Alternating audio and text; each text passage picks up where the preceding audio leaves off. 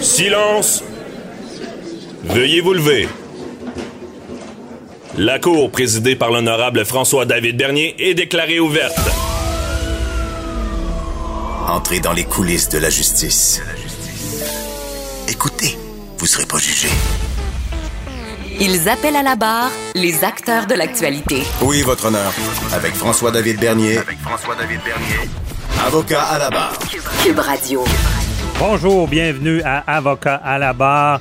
Aujourd'hui, pour vous, euh, il y a une question que tout le monde se pose en lien avec l'embourbement des euh, hôpitaux.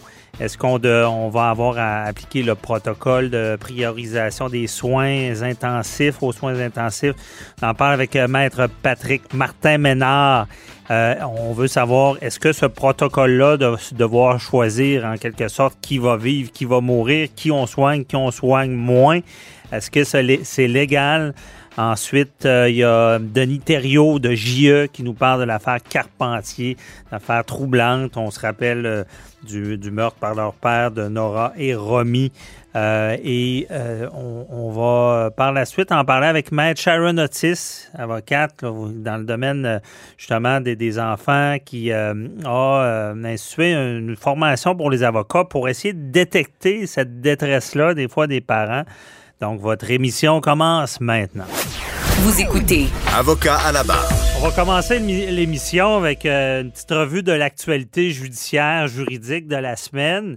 Et on, fait cette revue avec euh, Maître Frédéric Bérard, docteur en droit, chroniqueur à l'émission. Salut. Salut, Maître Dernier. Ça va bien?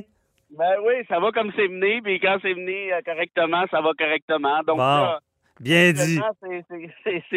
C'est dans, le semi-correct. bon, parfait, ça. Allons-y. Euh, les nouvelles marquantes euh, de la semaine. Euh, on revient sur le couvre-feu. Comment, comment tu vois ça? Ça se passe quand même bien? Ben oui, ce que j'ai compris, ceci, on m'a dit dans une autre entrevue que certains travailleurs essentiels s'étaient arrêter jusqu'à trois reprises euh, dans les mêmes euh, pour le même euh, trajet. ça, veut dire qu'il part, il part du point. C'est ça que je me demandais si ça pouvait, ça allait arriver. Il part du point A jusqu'à B, mais entre les deux points, ils se font arrêter une première fois, une deuxième fois, puis une troisième fois avant de se rendre. c'est ce qu'on m'a dit. OK. C'est sûr que trois fois 15 minutes, ça. Ça complique un peu ton, fonctionnalité, le côté travail. faut partir plus tôt. Ouais, c'est ça. En même temps, euh, c'est sûr qu'il y a quand même euh, on s'ajuste là. Euh, je veux pas prendre la défense des, policiers trop facilement non plus, mais mais je vois difficilement comment euh, on peut tenir un registre des arrestations quotidiennes. Mm-hmm. bref, tout ça pour dire que de toute manière, on est nécessairement dans une certaine forme d'arbitraire par définition. C'est déplorable. Euh, mais, euh, mais de toute évidence, là, avec le vaccin qui arrive, le, couvre-feu devrait tirer à sa fin. Si c'est pas en février, peut-être qu'il sera prolongé en mars, mais ça devrait pas aller beaucoup plus loin que ça. Parce que euh, le couvre-feu, même si ça se mettait à aller bien là, dans deux semaines, ils, devraient, ils sont, ils, sont toujours dans l'obligation d'arrêter les restrictions dès qu'ils sont plus nécessaires, dans le fond. Oui, exactement, selon, selon l'état d'urgence sanitaire. Euh, Ceci dit, maintenant, qu'est-ce qui est nécessaire? Comment on détermine ça? Euh, au début, quand ils ont appliqué la, la, la, directive, en fait, la, la, nouvelle règle, on était dans le, plus de 3000 cas par jour. Là, aujourd'hui, on est à 2000 quelques cas, si j'ai bien compris. Euh, à partir de quel plancher on considère que nous ne sommes plus en état euh, d'urgence? La, la, bonne nouvelle, c'est que ça a l'air de fonctionner en termes de contamination, à tout le moins. Là d'un mhm. point de vue réduction. Euh, alors ça, bravo. Ben, les, les, les, même les petits délinquants ne peuvent plus faire de réunion. Je veux dire, euh, même la ah, ben le, couple qui, invitait une personne, théoriquement, ils sont en infraction parce que tu, dois te déplacer chez la personne seule et non euh, l'invité. Et même ces gens-là peuvent plus faire de petits soupers. Là, fait que c'est rendu trop difficile. Écoute, et la revue de Lancet, qui est une revue scientifique reconnue apparemment, euh, disait qu'en Europe, ils ont évalué la question en France, euh, à savoir est-ce que les couvre-feux avaient une, relation, provoquaient une relation cause à effet avec la, réduction de contamination? Puis la réponse, c'est oui, apparemment, de manière marquée euh, sur le plan des hospitalisations et ainsi de suite aussi. Euh, donc, peut-être que c'est ce qu'on est en train de vivre, auquel cas, tant mieux, hein, parce que ce sont des sacrifices qui sont importants d'un point de vue liberté civile. Il n'y a pas beaucoup de, de bulldozers plus importants que celui-là, là, actuellement. Euh, on, on s'entend là-dessus, je pense. Donc, une fois qu'on a dit ça, au moins ça fonctionne. Maintenant, est-ce qu'à 1000 cas par jour, on va considérer qu'on est toujours en état d'urgence? Est-ce que ça va en prendre 500, 50? On s'entend que le gouvernement s'est conservé une, grande discrétion là, en vertu de la loi euh, en question. Donc, il euh, faudra, faudra voir comment il exercera cette discrétion-là. Mhm. Euh, mais, mais, toujours est-il que là, le vaccin continue à rentrer. Moi, je suis, parmi les, les optimistes, ce qui n'est pas toujours mon genre, là, mais je me dis qu'à force de se faire vacciner, on va, on va finir par en venir à bout. Euh, et puis là, les opérations sont bien commencées. On est quoi? Déjà à plus de 100 000 personnes qui sont vaccinées au moins une première fois au Québec. Donc, euh, franchement, on s'entend qu'il en manque, il en manque un sacré paquet. Puis en Israël, c'est beaucoup plus rapide. mais, il y a des progrès qui, qui nous laissent croire qu'éventuellement, on sortira de cet état d'urgence, là, idéalement plus vite que plus tard. Ben oui, ça va arriver. Et se comparer, c'est se consoler des fois, parce que cette semaine, on a vu en France, ils ont imposé un couvre-feu à partir de 18 heures. C'est plus rough, ça. Malgré qu'ils sont forts, eux autres, sur l'apéro, je comprends pourquoi. Oh. le petit pastis, là, en début de soirée, ils ont voulu le couper. Là. À 6 heures, tu rentres chez vous, là. C'est sûr qu'en France, si, euh, tu mets un couvre-feu à 20 heures, euh, quand, quand tout le monde est pas mal sa brosse à 19h48, ça, complique un peu l'efficacité de la mesure. Ils vont se ramasser avec des problèmes d'alcool au volant, c'est pas mieux, là. C'est pour ça qu'ils ont mis ça tôt. Mais, mais sinon, si tu veux te, te, consoler aussi, euh, euh, toute chose étant égale, on peut regarder si c'est fait en Ontario, hein. là, c'est des restrictions complètes. Mm-hmm. tu ne peux pas sortir de chez toi sauf pour aller à l'épicerie, pharmacie, rendez-vous médical ou des trucs, mais absolument euh, d'urgence euh, ou, absolument vitaux, là, si je peux dire. Euh, donc, évidemment, ils prennent le taureau par les cornes, une, coche de plus que ce qu'on fait même encore au Québec. Et puis, franchement, moi, je salue ça en quelque sorte, là, parce que là, ça va faire bientôt quoi, 10, 10 mois là, qu'on est qu'on a les deux pieds dans cette pandémie-là. Là. Je pense qu'on commence à avoir fait le tour, puis on voit bien que laisser aux citoyens la, la, possibilité de respecter ou non certains conseils, certaines directives.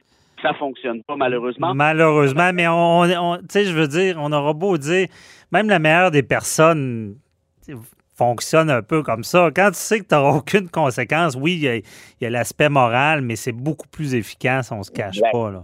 Écoute, c'est clair, ça s'applique, ça s'applique à moi, ça s'applique à toi, ça s'applique à tout le monde. Ce réflexe-là, tu veux faire de ton mieux, tu veux moralement, comme tu dis, euh, tu essaies de, suivre les conseils, les consignes, euh, t'es pas un imbécile, tu dis je comprends, tu veux penser aux autres, tu as de l'empathie, mais mais c'est tentant ici et là d'une petite tricherie un peu, euh, ben. banale peut-être, mais si on les multiplie, euh, ben par définition, on n'en vient jamais, hein, on n'en jamais à bout parce qu'une pandémie, c'est ça, c'est une question de contamination. C'est ça. Et suffit d'un faible pourcentage de la population qui euh, qui fait les clowns et puis tout le monde en paie le prix. Ben oui. Si on ajoute à ça certaines personnes qui trichent à gauche, à droite, euh, ben évidemment, on n'en sort plus. Puis la preuve, ça fait dix mois qu'on est là-dedans, puis euh, ça n'a jamais été aussi important. Écoute, j'ai une amie médecin qui m'a écrit tout à l'heure pour me dire T'as rien vu, on n'a même pas encore frappé les sommets de la deuxième vague.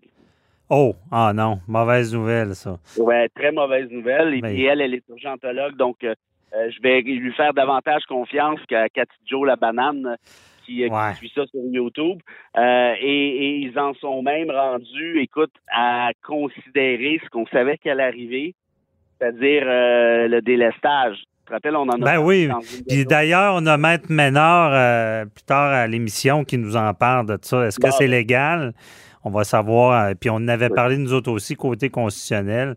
Mais effectivement, puis euh, c'est sûr, en tout cas, je pense, moi, que le couvre-feu, quand même, euh, fait un effet. Parce qu'on n'était pas capable d'intervenir dans les, les résidences privées. C'était beaucoup trop compliqué aller rentrer ben chez quelqu'un pour l'arrêter. Là, c'était beaucoup trop. Là, sur la route, c'est on réussit. Euh, si tu peux pas te rendre à ton party, ben tu le feras pas. Donc, tu sais, on réussit en, en amoindrissant la, la, la, tête au droit. Là. Mais on, va, on va suivre ça. Hey, ça. Ça file vite. Autre dossier euh, qui, qui, a fait jaser un petit peu cette semaine, c'est la lutte contre le racisme. Il y a eu la nomination de Brocha Manet. Euh, qui, qui, le gouvernement Legault aurait dit que c'était une erreur parce que je pense qu'elle est contre la loi sur la laïcité. Donc, euh, qu'est-ce qu'il y en est de ça? Qu'est-ce que tu penses de ça? Ah, moi, je trouve ça fascinant. Euh, J'imagine qu'il ne reste plus beaucoup de temps. Là. On en reparlera. À... Il en reste quand même, vas-y. Tout à fait, ce que tu souhaiteras. Mais, mais franchement, c'est gênant.